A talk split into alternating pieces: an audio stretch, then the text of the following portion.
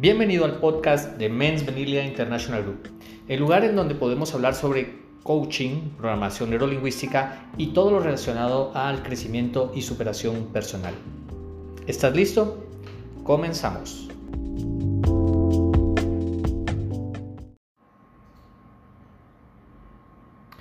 Qué gusto tenerte aquí, nuevamente en nuestro podcast de Men's Vanilla International Group. Para quienes no me conocen, soy Roy Valcárcel y bueno, hoy voy a estar contigo hablando sobre una conferencia que próximamente voy a estar impartiendo para nuestros alumnos, para nuestros clientes y las personas que nos siguen en redes sociales, que es específicamente el tema de la inteligencia laboral, de la inteligencia emocional a nivel laboral. Eh, es un tema que es bastante amplio, bastante complejo, se conoce mucho, sin embargo lo más importante es cómo poder aplicarlo, cómo poder hacerlo, cómo poder llevarlo a la práctica, a la vida real en nuestra empresa y en cualquier área de nuestra vida. Yo me he dedicado en los últimos años a investigar y sobre todo a trabajar ya con muchos alumnos, tanto en las certificaciones de coaching como de PNL, en qué son los aspectos más importantes y que llevan a poder desarrollar nuestra inteligencia emocional. Porque se sabe desde que Goleman empezó a desarrollarlo ya en los años 80 y 90 y se ha ido popularizando, que esta es una de las inteligencias que podemos desarrollar. Ahora, ¿cómo desarrollarla? Es lo más importante. Y en este espacio quiero hablarte de dos puntos importantes que quizás son los pilares o la base. Hay muchos puntos, pero para mí en este momento creo que son los pilares y base que pueden servir para empezar este conocimiento de nuestra propia inteligencia emocional, de tu propia inteligencia emocional. Y hay dos puntos. El primero es la autoconciencia. Es cómo realmente yo puedo ser consciente de mis emociones. Normalmente cuando nosotros estamos en clases y trabajamos con los alumnos, nos damos cuenta que uno de los primeros pasos y más difíciles es empezar a reconocer nuestras emociones.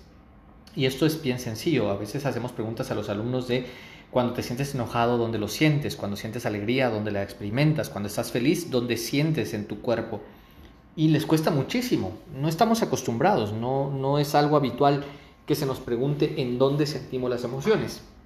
Porque es importante conectar entre, el, entre saber qué emoción estoy viviendo y dónde la vivo en el cuerpo. Porque si no sé realmente dónde estoy experimentando, ¿cómo me voy a conocer? ¿Cómo voy a ser consciente que estoy experimentando esa emoción? Ser inteligente emocionalmente es saber en dónde y qué parte de tu cuerpo es donde tú experimentas cada una de las emociones. Si por ejemplo ahora te pregunto, ¿tú dónde experimentas el miedo?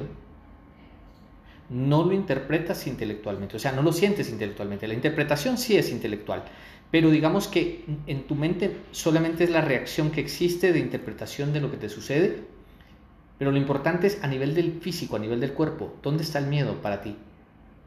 En mi caso, cuando empecé a hacerme estas preguntas, empecé a darme cuenta que cuando yo empiezo a entrar en un estado de miedo, son las rodillas las que empiezo a tener un, leve dolor que tiene que ver una relación con quedarme paralizado, quedarme quieto. Y sé que si cuando tengo esa sensación ya la puedo identificar rápidamente que estoy entrando en un estado de miedo. Si yo puedo identificar ese estado, también tengo la herramienta para poder salir de ese estado.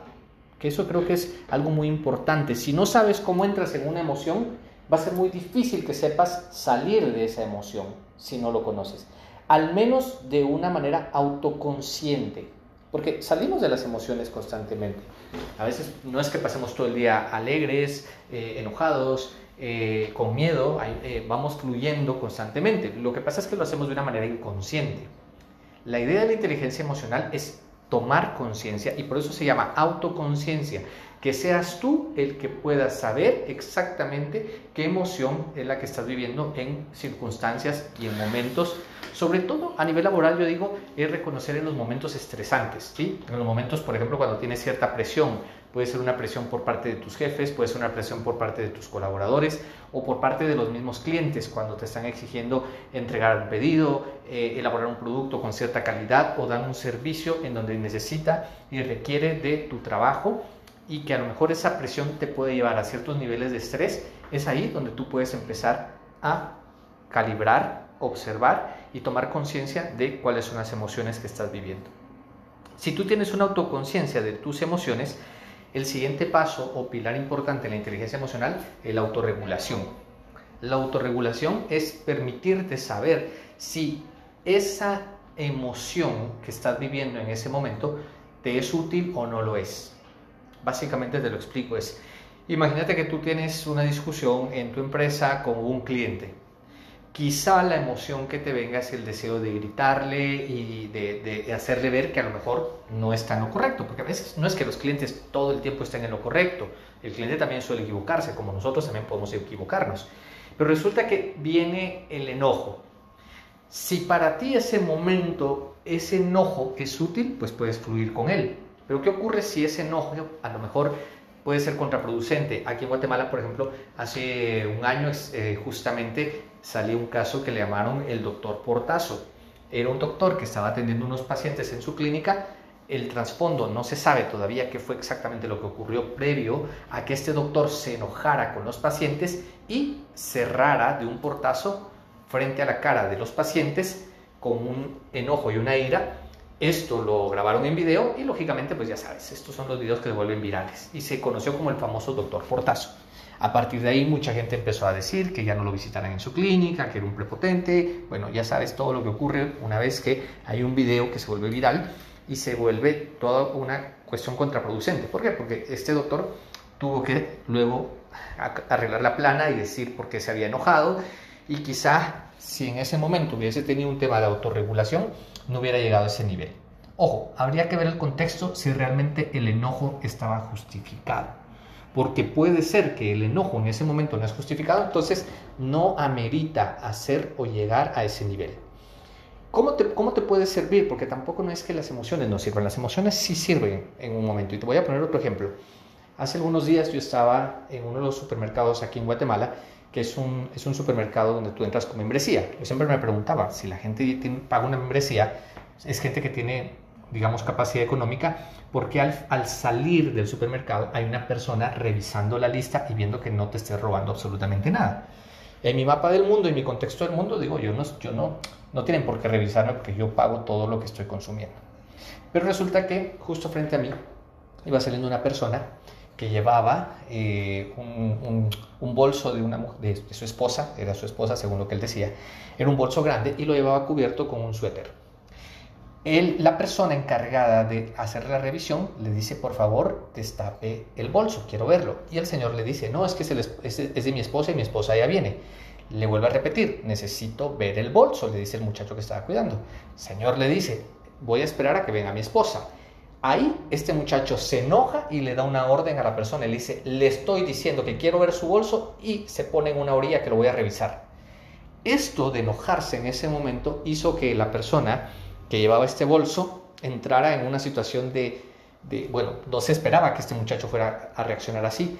Pusieron el bolso a la par y empiezan a sacar a lo mejor unos 20 o 25 productos que se estaba robando esta persona del supermercado.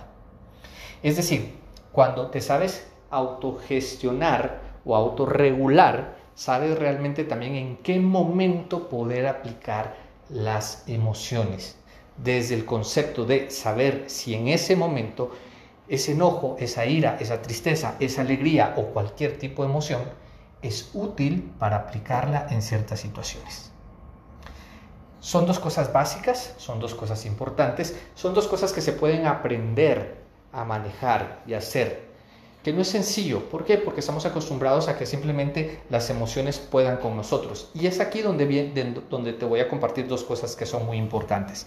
La primera es ser responsable de tus emociones, en donde no es la otra persona la que te enoja, la que te alegra o la que, la que es responsable de tu emoción, por ejemplo, tu jefe o tus colaboradores o tus clientes no son los que te enojan. Si tú te vas a enojar con alguna persona, es porque tú estás decidiendo enojarte y es tu emoción. Esa es una de las partes quizá más complicadas al momento de que la persona empieza en un concepto de autoconocimiento y crecimiento personal, porque regularmente estamos acostumbrados a vivir el rol de víctimas. Es decir, en el tráfico me enojo porque la gente me enoja, los policías de tránsito me enojan, el entorno me enoja. Pero cuando tú estás dándole ese poder a los demás, vives un rol de víctima y no vas a poder cambiar absolutamente nada. Cuando asumes tu responsabilidad a nivel emocional y sabes que las emociones son una responsabilidad tuya y que si te enojas o si te alegras o vives cualquier emoción es tu emoción, ahí empiezas a tomar el verdadero control y la verdadera gestión a nivel de tus emociones. Y ya por último quiero compartirte otro punto que es importante, que es cuando empiezas a desarrollar todo eso, es la empatía. La empatía dentro de la inteligencia emocional es poder comprender realmente qué pasa en la mente de la otra persona, qué pasa en las emociones de la otra persona.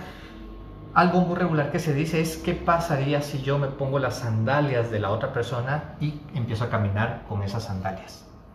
Seguramente si yo viviera la experiencia de esa persona y estuviera en su misma situación y estuviera utilizando sus zapatos, estaría expresándome de la misma manera como lo está haciendo esa persona. Esto es bastante útil, ¿por qué? Porque antes de criticar a tu jefe, antes de criticar a tus colaboradores, antes de criticar a tus clientes, es importante que puedas utilizar la empatía para entender que, que, a lo mejor, imagínate que es tu jefe y te está eh, eh, reclamando por un trabajo que no lo hiciste bien y que quiere que lo entregues de la mejor calidad posible. Imagínate que si te pones en la posición de él, a lo mejor entiendes que él también tiene mucha presión por entregar resultados, por eh, ganarse a ese cliente y necesita de tu, de tu colaboración y necesita de tu buen trabajo para dar una calidad que es lo que se espera de tu trabajo. Quizá entonces está justificado el enojo que esta persona pueda tener. Pero si lo ves desde tu perspectiva y no sales de ahí, lo más seguro es que caigas en el victimismo. Nuevamente, repito, vuelves otra vez al mismo patrón. Repetir el ser víctima del entorno y del medio ambiente. Pero si empiezas a entender, ¿qué quiere mi jefe? Mi jefe quiere que las cosas se entreguen bien, quiere quedar bien con los clientes. No sé, ahorita estoy diciendo cosas que pueden ser de sentido común, pero sería que tú te pusieras en la posición de esa persona para poderla entender. Si es de tus colaboradores es lo mismo. ¿Qué hace que esa persona no entregue a tiempo las cosas o se distraiga o qué puede estar viviendo y pasando para poder entender su mundo y desde su mundo ayudarlo a cambiar? Y si fuese desde un cliente, ocurre muchísimo, sobre todo en temas de servicio de atención al cliente, cuando el cliente llega a tu empresa y está molesto. ¿Por qué? Porque una persona que está molesta, en el fondo hay algo que te está pidiendo, que está reclamando. Y qué bueno que el cliente se molesta y te lo está diciendo, porque tú, sabes que en los negocios el peor cliente es el que no se molesta, el que no te dice nada, pero que después nunca regresa. Y para ti todo está bien, pero nunca volvió y nunca se apareció. Pero ese cliente que se está molestando, ese cliente que se está quejando, ese cliente que te está diciendo realmente qué es lo que siente, es una oportunidad para ponerte en la posición de él y esa perspectiva de decir, bueno, ¿cómo puedo mejorar lo que, lo que yo estoy haciendo? ¿Cómo puedo mejorar mi servicio? ¿Cómo puedo mejorar cualquier aspecto eh, que sea de utilidad en tu empresa? Entonces, antes de criticarlo antes de decir, no, es que usted está equivocado, es, ok, entiendo por qué usted se siente molesto. Entiendo por qué usted eh, si yo estuviese en su posición, estaría exactamente igual. Porque si me hubieran dado este servicio, me hubieran dado este producto, que no es lo que yo esperaba, pues estaría actuando de la misma manera. Y es una forma para que tú puedas empezar a entender no solamente tus emociones, sino entender las emociones del otro, tener esa empatía, que es una habilidad humana. Los seres humanos, cuando trabajamos en ese desarrollo, y ese autoconocimiento, podemos desarrollar profundamente la empatía. Y la empatía nos hace ser más humanos, porque al ser más humanos comprendemos, dañamos menos a los demás y hacemos una comprensión de entender que las demás personas van a pensar diferente que nosotros, entender que las demás personas van a actuar diferente a nosotros y que van a expresar sus emociones de manera distinta. No pretendemos que actúen como nosotros, que piensen como nosotros o que sientan como nosotros. Es una manera que la inteligencia emocional te da para desarrollar tu liderazgo y tu autoconocimiento. Así que bueno, si quieres conocer más también de la inteligencia emocional, espero dejarte aquí también el enlace muy pronto de la conferencia que vamos a estar realizando en esta próxima semana, en donde voy a estar ampliando con los alumnos y las personas que ya nos siguen en redes sociales más detalles de cómo trabajar su inteligencia emocional en la empresa para mejorar sus relaciones, para mejorar su entorno y sobre todo para sentirse mejor y disfrutar realmente de lo que hacen. Así que, si quieres acompañarnos en esta conferencia, y si esta ya pasó, porque a lo mejor lo estás escuchando en un tiempo donde ya pasó, eh, espera para buscarnos en las redes sociales y poder escucharla y aprender un poco más, a mayor profundidad, cómo mejorar tu inteligencia emocional. Un placer, hasta luego.